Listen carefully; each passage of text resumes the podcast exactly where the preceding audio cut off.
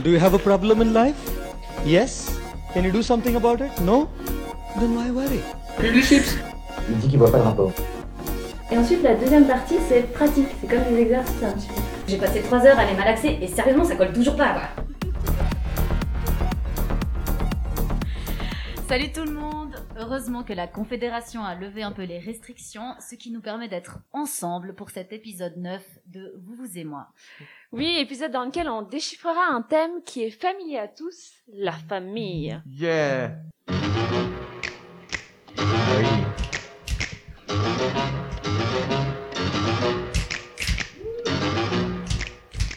En vous regardant tous autour de la table, euh, vous me faites trop penser en fait à la famille Adams. Vous avez tous un truc similaire à un des personnages mythiques de cette série noire en noir et blanc. Ça vous dit de savoir quelles associations on a faites avec Ti Euh, J'ai un peu peur. Alors, genre, par exemple, toi, Jeanne, le latino de la bande, il te manque juste la moustache et la rose dans le bec pour faire un parfait Gomez. Hola, Jeanne, que tal? Euh, ouais, trop. Eh, muy bien De quoi tu vas nous parler, Johan? Euh, je vais vous parler de, de famille royale. Gracias. Et à côté de toi, enfin un tout petit peu à côté de toi, il y a Farah, qui a un petit air de Morticia. Pendant Oh. ses chroniques, elle décapite les clichés comme Morticia découpe les têtes des roses hein, dans les bouquets. Je sais pas si vous vous souvenez hein, dans, le, dans le film. Farah, quel concept vas-tu décapiter aujourd'hui? Eh bien, je, ça tombe bien, je vais décapiter le concept de la famille en vous parlant des familles euh, différentes. Ah, trop Oh. cool, je me réjouis, je me réjouis vraiment de découvrir ça. Du coup, on a aussi David, le plus poilant des poilus de la famille. Et tu nous fais trop penser à, tu sais, au cousin machin. Mais si, en fait, pourquoi? Bah, quand il parle, il articule pas, on comprend pas tout. Donc, c'est quoi le sujet dont on ne comprendra rien aujourd'hui? Vous, vous me mettez tout en confiance là, c'est bien. Euh, je vais vous parler de la belle famille. Ouais, j'ai rien compris. Euh, Ensuite, bon, le plus malin de la famille, hein, qui pointe le doigt sur le sujet scientifique du moment, à ne pas manquer, Donovan, alias la chose. Heureusement que contrairement au personnage, tu parles plus que le morse, et ça va nous aider à comprendre ta chronique aujourd'hui. Il s'agit de... ADN. Eh ben, ça promet. Et on continue le tour de table avec mon frangin, l'honorable. Scarabée. Quand on était petit, on formait un duo de choc un peu similaire à Mercredi et Pugsley. Imaginez, moi, petite fille aux nattes sombres, au regard impassible, qui me plaisait à faire subir les farces les plus machiavéliques à mon frère. Non, non, vraiment, j'étais une sœur pas facile, mais lui ne bronchait pas. Est-ce que tu vas profiter de régler tes comptes dans cet épisode spécial famille? Peut-être, en tout cas, je vais vous parler des nouveaux arrivants dans la famille. Bon, il ne reste plus qu'à nous vous présenter le régisseur de cette émission, Alban, esprit libre, enfantin, excentrique et totalement irresponsable. Vous avez deviné à qui il nous fait penser? La chose? Euh, bon, déjà, je suis content de pas être l'antispétide pour la coupe de cheveux, donc c'est déjà pas mal. En fait, c'était l'oncle le plus fun de la famille Adams, l'oncle Fester. Ah, Fester, oui, Non, mais c'est fétide C'est C'est fétide. fétide Mais effectivement, nous ne jugeons pas sur le physique, mais sur Mais la c'est- personnalité. Ah, ok, d'accord. Et donc, pour commencer cet épisode 9, on va céder la parole à Farah. Farah, on t'écoute. Donc le sujet de la famille m'a tout de suite intéressée car je suis moi-même très famille. J'adore passer du temps avec les- la mienne. Mais je vais pas pour parler d'eux parce qu'ils sont beaucoup trop ordinaires. Par ordinaire, je fais référence au modèle de famille que l'on qualifie de nucléaire, constitué de parents, de leurs enfants et enfin avec des grands-parents qui vivent plus ou moins à proximité selon les sociétés. Et puis allez, soyons fous, je vais m'avancer et dire que la plupart des sociétés que nous connaissons aujourd'hui sont patriarcales.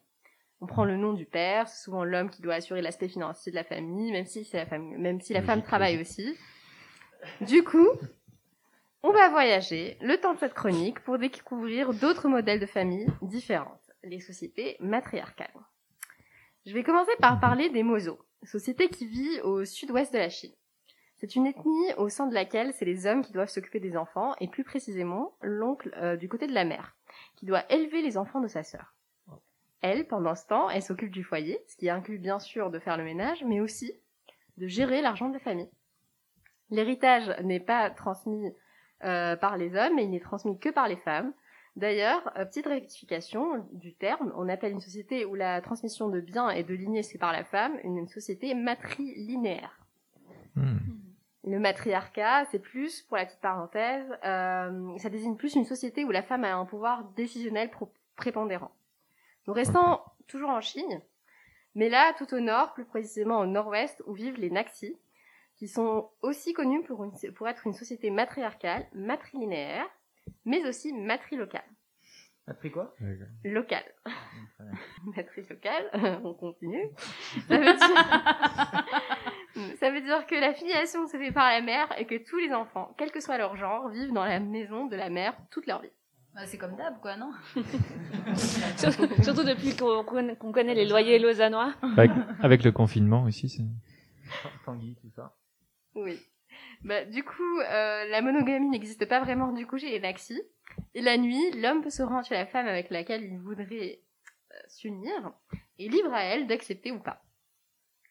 Donc, si vous vous étonnez de ces modèles, passons chez d'autres mammifères, les éléphants, qui sont connus pour vivre en société matriarcale aussi. Je ne sais pas si vous en avez déjà perdu, euh, euh, entendu autour de cette table. Oui, je me suis Des, perdue. des éléphants? Moi, j'ai déjà entendu un éléphant, ouais. Bon, alors je vous éclaire.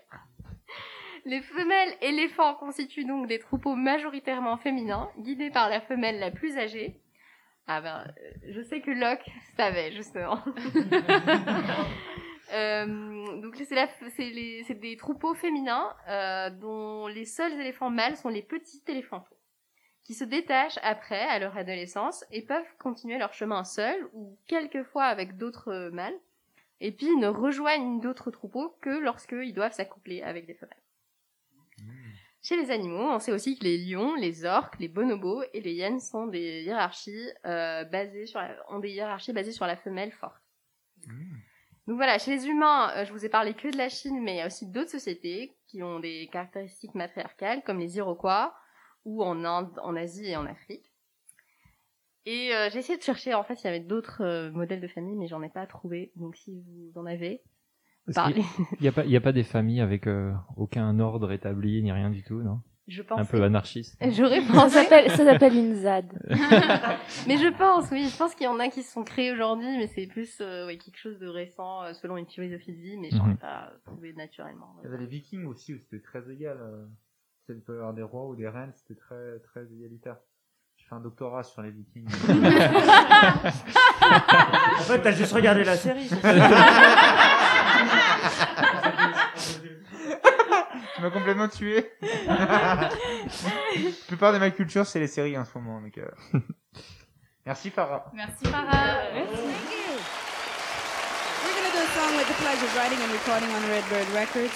It's all about Indians and Mardi Gras. Aiko, go,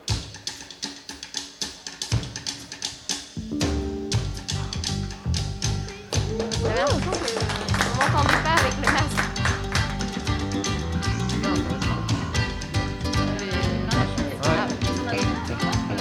My grandma and your grandma sitting by the fire. My grandma told your grandma, I'm gonna set your flag on fire. Talking about hey now, Fino.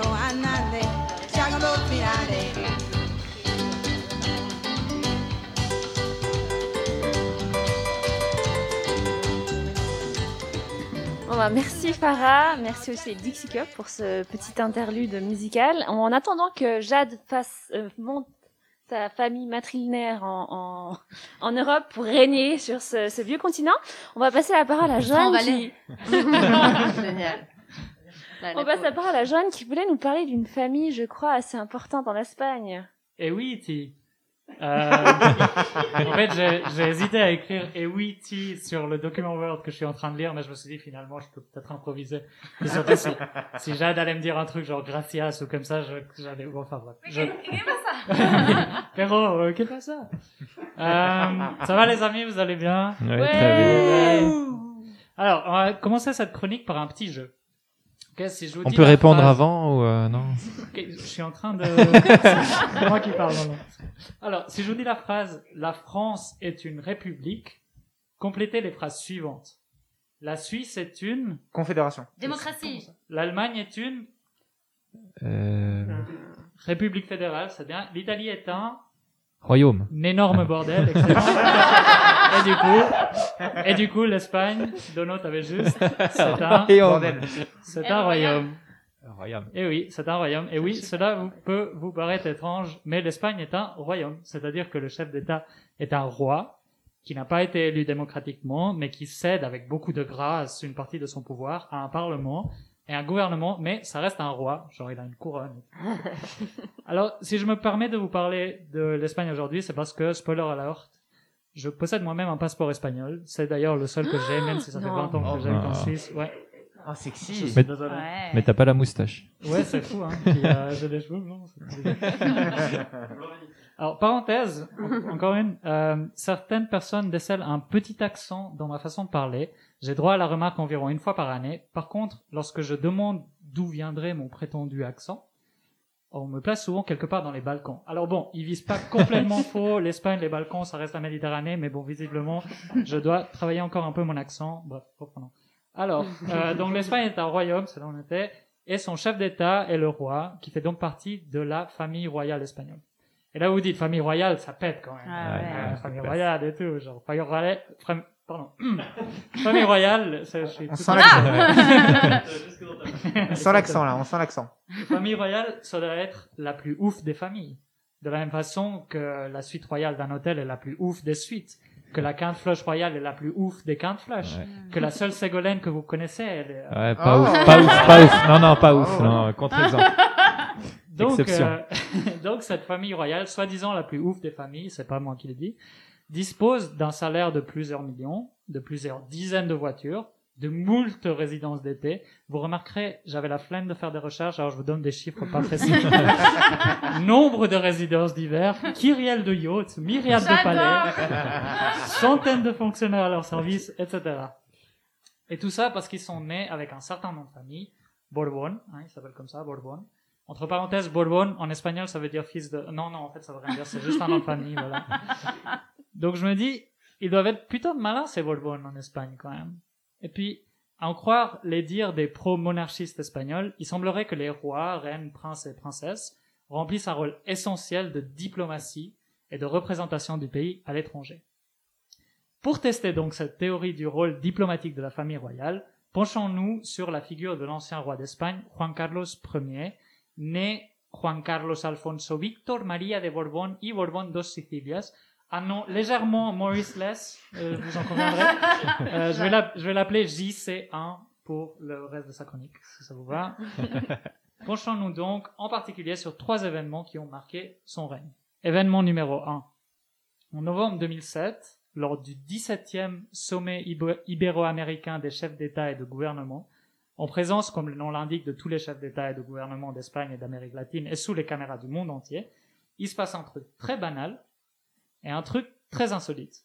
Le truc très banal, c'est que l'ancien président du Venezuela, Hugo Chavez, est en train d'interrompre une intervention du président espagnol. Jusque-là, tout va bien. Euh, c'est normal. Le président espagnol essaye de s'exprimer, Chavez l'interrompt encore et encore. Ça devient un peu insupportable comme d'habitude. Ouais.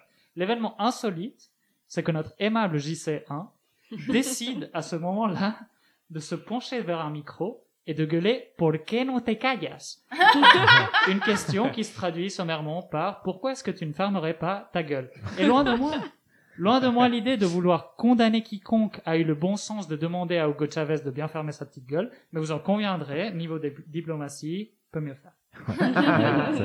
Événement numéro 2. En avril 2012, alors que l'Espagne est plongée dans la pire crise économique de son histoire, notre ami JC1 décide de sauter dans un jet privé avec quelques-uns de ses potes à Monte Carlo pour un vol de 13 heures en direction du Botswana. Cette petite escapade secrète n'a pour but que d'emmener notre homme à la chasse de quelques éléphants. Et oui, certains jouent au foot, d'autres chassent des éléphants. il ramène Chacun des sa richesses. passion. Exactement, on juge pas. Bref, l'ami JC1 pense être discret, sauf qu'au milieu de la nuit du 13 avril, cet habile diplomate se casse la gueule dans les escaliers et se fracture sévèrement la hanche et le fémur. Résultat, il doit se faire rapatrier en urgence à Madrid pour une opération, les médias relayent l'accident, on s'offusque, on accuse, on défend. Et le plus ouf dans toute cette histoire, c'est que le VVF espagnol lui enlève son titre de président d'honneur. Alors, arrêtons-nous là-dessus quand même. Le gars est président d'honneur du VVF espagnol depuis sa fondation et il ne trouve rien de mieux à faire de son temps libre que d'aller chasser des éléphants au. Botswana. Léger, faut pas, dira-t-on. Ce qui Voilà. nous amène, et je termine bientôt. Eh, on a beaucoup parlé d'éléphants. Il y a beaucoup, il y a eu deux fois les éléphants quand même. hein. J'espère- J'espère j'espère que que vous avez autres- chacun placé dans prochaine chronique. Euh, bref, donc, euh, ce qui nous amène à notre événement numéro 3, en août 2020, alors que JC1 a abdiqué et cédé le trône à son fils Felipe. Maintenant, je me rends compte, j'aurais dû l'appeler F6. Parce que, bref. Alors, il communique dans une lettre, donc JC1 communique dans une lettre publique qu'il quitte définitivement l'Espagne. J'ai pas compris juste. je suis le seul qui rigole pas, donc je me suis dit qu'il fallait que pour comprendre. Le F6, t'as pas compris? Il, il s'appelle Felipe VIe. C'est puis C'est plus sympa F6. J'ai compris. Donc, euh, il, il communique dans une lettre publique qu'il quitte définitivement l'Espagne. Alors, pourquoi est-ce qu'il a quitté le pays Me demandez-vous d'un air hébété. Pourquoi quitte-t-il sa famille de ouf? Pourquoi? Son devoir de Ouais. Exactement, son devoir de diplomatie et de représentation. Et les safaris aussi. Le safari. Alors, dans sa lettre de démission, il n'est pas très clair sur les motifs, mais peut-être qu'une enquête commune des procureurs suisses et espagnols sur ses comptes offshore dans le cadre d'une affaire de fraude fiscale et de blanchiment d'argent présumé pourrait en être la cause. Je ne suis pas fiscaliste, mais quand t'es le roi d'un pays, quand t'es le roi d'un pays et que tu décides de t'exiler, de- de t'exiler précisément au moment où le fisc met le nez dans tes comptes à l'étranger, ça ne donne pas une image resplendissante. Bref. Après cet examen approfondi, et étant également devenu expert de la famille royale britannique après avoir suivi attentivement les quatre saisons de la série The Crown, je crois qu'on peut We all conclure. are. Wow, amazing. Je crois qu'on peut conclure que les familles royales, c'est peut-être pas ouf niveau diplomatie, mais c'est bien divertissant quand même. Bravo.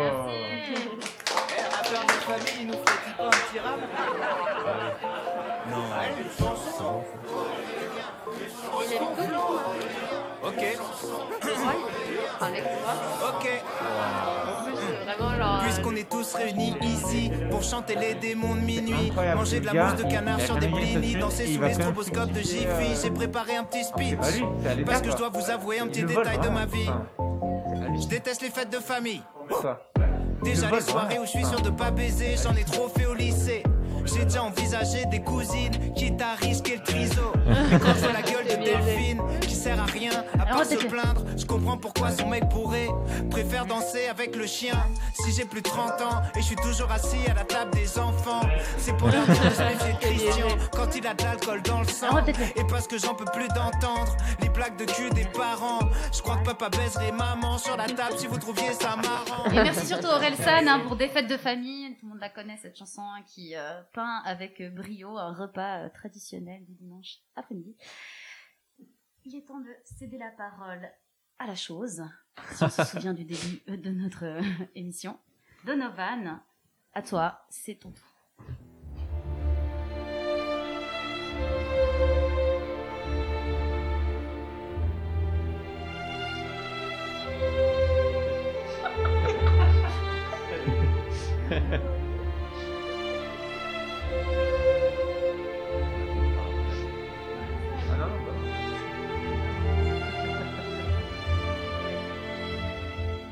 Bonjour à tous, merci Jade pour l'introduction.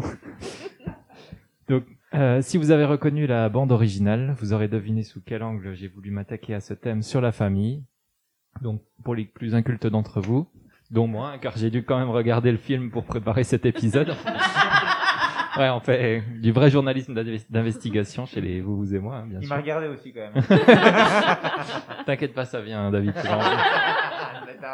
Je disais donc que la musique vient du film Bienvenue à Gattaca, qui nous montre une société où la place des personnes serait déterminée par leur génome et où, par exemple, pour avoir des enfants, on sélectionne à l'avance les embryons en fonction de leur ADN. Donc oui, aujourd'hui, je vais vous parler de génétique. Après tout, ce qui nous relie à notre famille pour toujours, ce sont bien nos gènes. Qu'on le veuille ou non, nous sommes génétiquement très proches de notre tonton raciste ou de, de notre grand-mère homophobe. J'en profite pour faire un petit bisou à la famille en passant. et dire que toute ressemblance à des personnes existantes ou ayant existé est purement fortuite. hein. Cela dit, nous sommes aussi très proches d'autres espèces puisque nous partageons 75% de notre ADN avec le ver de terre. Tiens, un peu d'humilité, ça fait du bien. Ou encore 95% de notre ADN avec le cochon. Hashtag balance ton porc. Enfin, il y a plus de 98% de notre ADN en commun avec le chimpanzé. Et certains plus que d'autres, n'est-ce pas David? C'est une chronique tout en douceur. Voilà. Je t'ai dit ça venait. Mais si ça peut vous rassurer, ou pas, en moyenne, il n'y a que 0,1% de différence entre deux êtres humains. Alors, que faire si je veux m'éloigner un peu de mes gènes familiaux? Jade, on est pareil. On a toujours su avec Ti. Hein. Vous ne l'avez peut-être pas remarqué, mais une révolution a eu lieu en biologie ces dernières années. Pour vous donner une idée, cette révolution est à la hauteur de la découverte de l'ADN en 1956 par Watson et Crick, où l'on comprenait qu'une information héréditaire était transmise à chaque génération. Désormais, cette information héréditaire peut être modifiée. Des ciseaux moléculaires nommés CRISPR-Cas9 ont été développés et peuvent tout simplement remplacer des morceaux de l'ADN. L'ADN est composé de lettres et cette technique permet de remplacer certaines lettres ou toute une séquence. Deux chercheuses, la française Emmanuelle Charpentier et l'américaine Jennifer Doudna, ont été récompensées du prix Nobel 2020 de chimie pour cette découverte prometteuse et qui livre déjà des premières applications en médecine. Il y a par exemple le possible traitement de la progéria. Vous savez, c'est cette maladie du vieillissement accéléré des enfants. Grâce à CRISPR-Cas9 et des chercheurs d'Harvard, des souris atteintes de progéria ont vu leur espérance de vie doubler en remplaçant une lettre de l'ADN par une autre dans le gène responsable de la maladie. Et cette technique pourrait s'appliquer aux enfants atteints de progéria, ce serait une véritable avancée dans les thérapies géniques. Malheureusement, cette technique a aussi été utilisée abusivement en 2018 pour modifier la di- l'ADN d'embryons de jumelles et essayer de leur donner une résistance naturelle au VIH. Les jumelles sont bien nées, mais l'expérience aurait échoué à leur inculquer une résistance innée au VIH et pire, les mutations seraient présentes sur d'autres parties du génome. Mais heureusement, sans effet vi- visible jusqu'à maintenant. Depuis, toute la communauté a décrié ces pratiques non éthiques et le biophysicien responsable a été condamné à de la prison. Donc vous l'aurez compris, le bricolage génétique des embryons humains, ce n'est pas pour tout de suite, ouf. Et on ne sélectionnera pas nos enfants sur catalogue comme dans Bienvenue à Gataka. Dommage. Euh, non, mais c'est un vrai défi bioéthique, par contre, pour la, pour l'avenir. Et après tout, notre code ADN est-il le plus important? Même lorsque l'ADN est identique entre des personnes, on arrive à les différencier. N'est-ce pas, Diane? Euh, pardon, Jade. Tu l'avais celle-là. Donc, Ah oui, il faut expliquer pour l'auditeur que Jade a une sœur jumelle qui s'appelle Diane. Et c'est donc qu'on est triplé avec Ti. Donc, mais alors, pourquoi on est si différents les uns des autres? Euh, Déjà, il y a 98% de l'ADN qui ne s'exprime pas. On appelle cela l'ADN non codant. On ne sait pas encore bien à quoi il sert. L'hypothèse la plus probable est qu'il servirait à réguler l'expression de nos gènes. C'est encore un sujet de recherche très actif pour comprendre tous les mécanismes. L'environnement et notre comportement ont aussi un effet très important sur l'expression de nos gènes. Cela explique par exemple que certains animaux changent de couleur en fonction de leur environnement comme par exemple le renard polaire, dont la fou- fourrure passe de brun foncé à blanc en hiver. On appelle cela la plasticité génotypique. Voilà. Donc maintenant, vous l'aurez compris, comme dans la dystopie de Bienvenue à Gattaca, en réalité, euh, l'ADN ne détermine pas complètement qui vous êtes et vos actions, vos actions ont bien plus d'importance sur votre devenir. Pour finir ce sujet en beauté sur la famille et la génétique, et comme je sais qu'il y a des amateurs de la blague à papa autour de cette table, je voudrais juste vous proposer une petite devinette euh, que les plus assidus d'entre vous euh, trouveront tout de suite. Monsieur et Madame Père Cas9 ont un fils, comment s'appelle-t-il? Oui, Chris, c'est bien, bravo régisseur. Chris. voilà. Et ben. J'aurais pas ça, ça prouve qu'il n'y a qu'une seule personne en fait autour de cette table qui a compris la chronique en entier. Merci.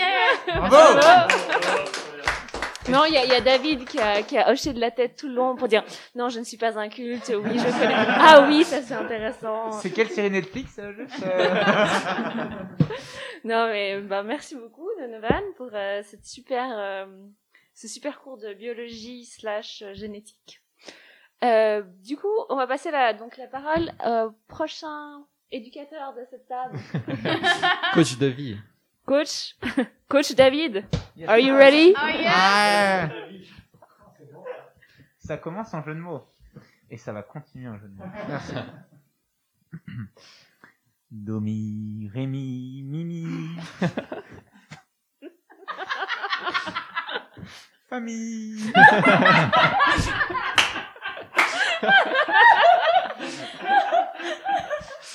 Et oui, cette chronique commence tout en musique. C'est pour ça qu'il est en retard.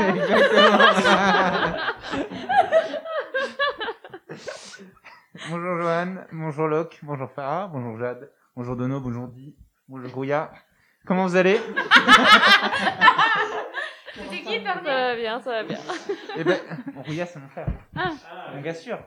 C'est un compliment, très bien. Moi ça va bien, vous me le demandiez, je vous réponds. Il y a personne. Pouvoir parler de famille me réjouit. Donc je m'appelle David Compin, je suis coach de vie. Et si je suis devant vous aujourd'hui, c'est que je vais vous aider encore une fois à devenir une meilleure version de vous-même. Il a pas de... Ça, c'était l'épisode d'avant, en fait. Tu recycles tes chroniques. il, il a gardé le personnage, j'adore. En fait, il a copié-collé. Alors excusez-moi, coach de vie ne se, ne, ne se fait pas interrompre. Donc euh, je continue. Vous élever et réussir à être le gendre, la bru parfaite. Oui, la bru est le féminin de gendre. Je suis un coach de vie et érudit. il est en train de me tuer. Mes conseils ont pu aider de nombreuses personnes, dont la...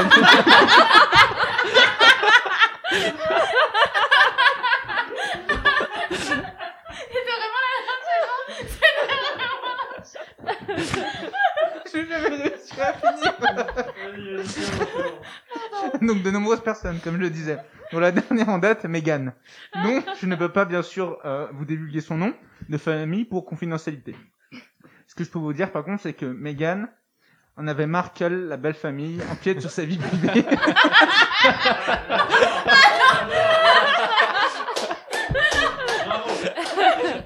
Et oui, comme j'aime le dire, on choisit son ou sa chérie, mais rarement sa belle famille. Si les choses se passent parfois merveilleusement bien, comme avec moi bien sûr, comme je vous l'ai dit au dernier à la dernière chronique, 30% des Suisses avouent avoir une mauvaise relation avec leur belle famille. Je vais ainsi, chers auditeurs et chers chroniqueurs, vous exposer comment exceller avec sa belle famille avec cinq petits conseils. Avant toute chose, ce sujet est très personnel. Il faudra bien sûr adapter ces cinq conseils à sa propre situation. Un coach de vie, je vous le rappelle, pour la énième fois, est à ce que est la vie, est la cravache au cheval, est le turbo à la voiture, est la piqûre d'épée au vélo, vous l'avez compris, un coup de pouce au quotidien. 1. Écoutez vos beaux-parents et soyez bon public. Laissez-les vous raconter leurs aventures. En effet, un gendre, une bru attentive est la clé du succès. Dono- Donovan, un très bon élément des vous et moi, me l'a même confié, je suis fier. je vois les guillemets. Je n'en peux plus de ma belle famille. Heureusement que je suis un bon acteur. Je les écoute. Eh oh. Ah, j'ai bien fait de t'en mettre plein tout à l'heure. Je les écoute. Ils parlent, ils parlent, ils parlent, et ils sont contents. Mais C'est parce que je comprends pas ce qu'il dit.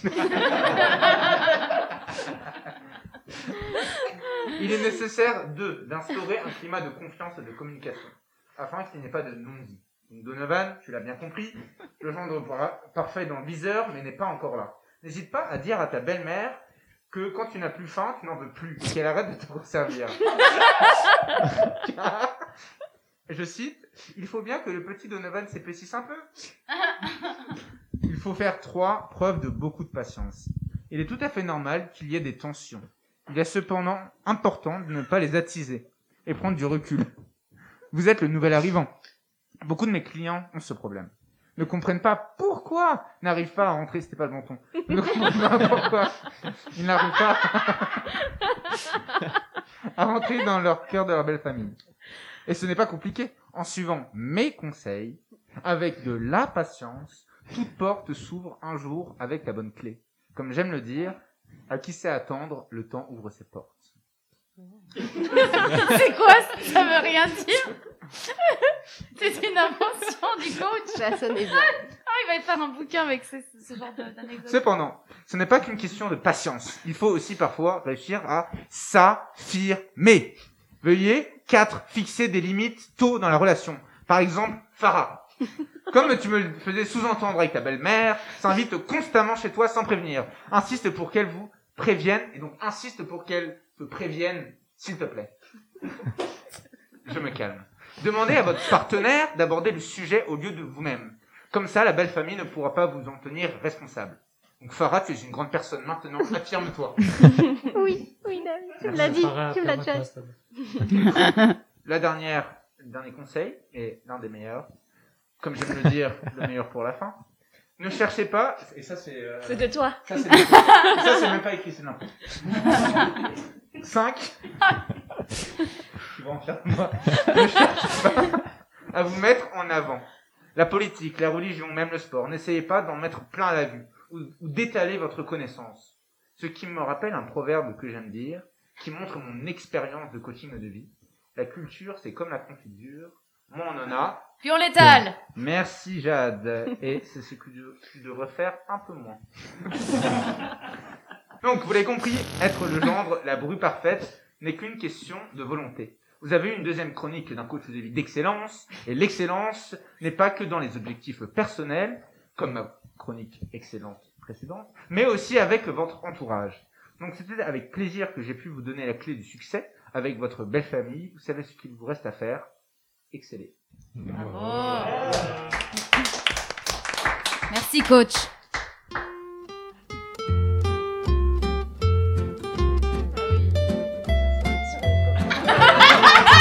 J'adore la tête de type. Tu étais censé faire euh, coach.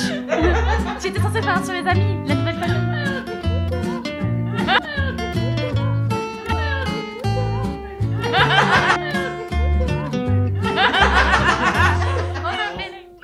Non, ce n'était pas le radeau pas, de la méduse, ce bateau, qu'on se le dise au fond des ports, dise au fond des ports. Faudrait mettre une autre musique, je pense, parce que ça va pas. ça, Il naviguait en père peinard sur la grande des canards et s'appelait les copains d'abord, les Faudrait mettre une copains autre musique, je d'abord. pense, parce que ça va pas, ça, dommage. Merci, merci Georges, merci Brassens, merci les copains et merci coach. J'ai- J'aimerais vous revoir dans une, dans une prochaine émission, c'est- c'est toujours un plaisir de vous avoir avec nous. Avec plaisir.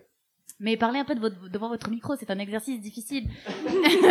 Eh. Mais j'ai vu que l'ingénieur du son a galéré à essayer de le remettre devant votre bouche. Et, et- et normalement, il y a le secret professionnel hein, en tant que coach. Je n'ai pas révélé. Non, non, mais j'ai pris, moi j'ai pris beaucoup de notes pendant la, la chronique de David. Tout ça, tout ça, mes amis, pour arriver sur le meilleur, euh, la fin. et on va avoir Locke qui va nous faire un slam sur la famille et les nouveau-nés, si j'ai bien compris. Hey, salut toi Qui dans neuf mois connaîtra la joie de naître, vivre et exister?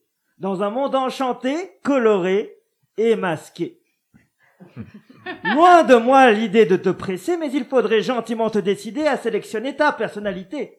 As-tu pris la précaution de consulter notre catalogue numérique? Ah ben non, tu n'as pas installé le Wi-Fi dans ton liquide amniotique. Pas de panique. En tant que marketing manager, je me déplace et m'adresse directement à toi par le nombril de ta mère. La vie est faite de cases, de multiples options. Nous te donnons l'occasion de choisir ta vocation. Alors, ouvre tes oreilles, petit embryon, et écoute attentivement mes recommandations.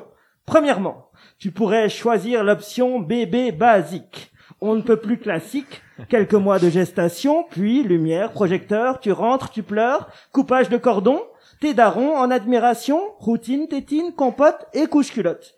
Et voilà. Un début en bas débit, sans débat, dépourvu du moindre aléa. Mais rassure-toi, avec la carte premium, tu peux bénéficier de bien plus que ça. Pour 149 euros par mois. Et si tu essayais, par exemple, notre promotion bébé baba. Tu pourras dire adieu à tes habits, bon débarras. En tant que bébé baba, tu ne te nourriras que d'amour, d'eau fraîche et du lait de ta mère, jusqu'à ce que tu te rendes compte que cette dernière est un mammifère. En un temps éclair, il est chamboulé ton univers. Du coup, la tétée, tu la condamnes au nom de tes convictions véganes. S'en suivra une semaine de manifestations éreintantes et non violentes au sein du bataillon Extinction Biberon. Si toutefois ce mode de vie n'est pas ta tasse de thé, je te peux te conseiller notre offre promo, le bébé bobo. Loin d'être bobet, bébé bobo bégaie des borborythmes en rythme. Et si on traduit tes gousi gousi pipi caca, on, a, on obtient euh, scusi, euh, si de ton pot pourri, je préfère euh, la picata. Dès ton berceau, tu nourris ta lubie que tes rototos se publient à la librairie ou à l'uni. Au fur et à mesure que tu grandis, tu développes des allergies au landau de chez Landy.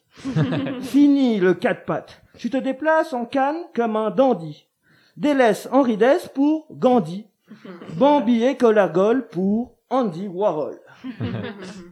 En attendant d'être barbu et bohème, tu combats le côté imbu de toi-même en distribuant tes habits trop petits dans des festivals pluriethniques à bord de ta poussette électrique. Je te sens sceptique. Peut-être serais-tu plus intéressé par notre article BBBG au look BCBG. Dès ton arrivée, deviens le premier nouveau-né à faire ton entrée sans pleurer. Sourire à tomber, cheveux plaqués, petit corps tout sculpté, opération séduction. De toi, nous ferons le plus canon des avortons. L'étalon des nourrissons, le top modèle de la maternelle, le mannequin chérubin, numéro un chez Rochebain. Non? Toujours pas content? Heureusement pour toi, il te reste un dernier choix. Au bas du dépliant, le bébé bestial. Mi-animal, mi-bout de chou. Également appelé bébé garou. Tout droit sorti d'un film d'horreur. Sous tes petits airs de baby cute, tu adores tes babysitters à la sauce barbecue. Tu joues dans ton bain de mousse à noyer des poussins. Quand tu suceras ton pouce, on devra t'en greffer un. Alors, je te le demande une dernière fois. As-tu fait ton choix? Au nom de quoi? Malgré tout le panel que je déploie, tu veux simplement être un bébé toi? À chaque seconde qui sourit, qui vient au monde sans a priori Un bébé sans plan B, ni plan A d'ailleurs Un petit diffuseur de bonheur. Un bébé toi, tout pressé de débarquer, les épaules déchargées d'un avenir tout tracé, qui brille de sa simplicité et par la singularité qui en résulte, comme une nécessité, vient faire tomber nos cases d'adultes. Alors, qui que tu sois, bienvenue à toi. Et de ta venue, nous serons, nous, nous, en émoi. Bravo, grand bravo. Eh ben, c'était très joli.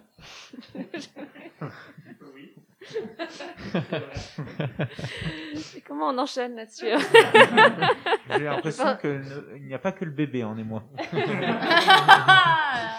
Ce sera surtout un bébé euh, en émoi de chez vous, vous et moi. Oh, ça.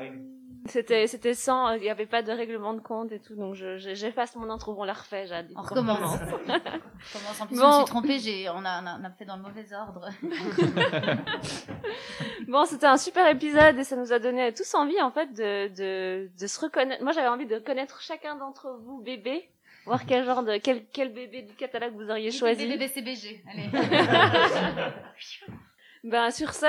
Merci à tous d'être venus. Mais oui, c'était vraiment super. Mais on va préparer assidûment le prochain épisode pour qu'on soit de nouveau 5 chroniqueurs à décortiquer un autre thème de la vie de tous les jours. Et en attendant, prenez soin de vous et amusez-vous bien. Et félicitations à tous nos chroniqueurs et chroniqueuses. Magnifique. On peut la refaire. On a parlé d'éléphants, on a parlé de bébés.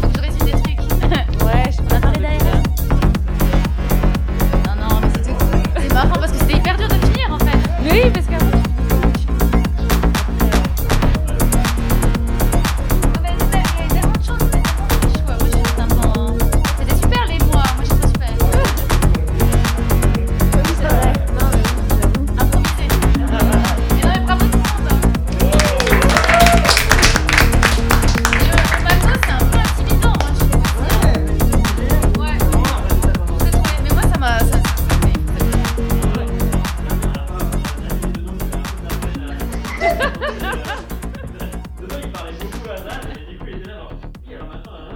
Parce que je voyais Jade qui était là.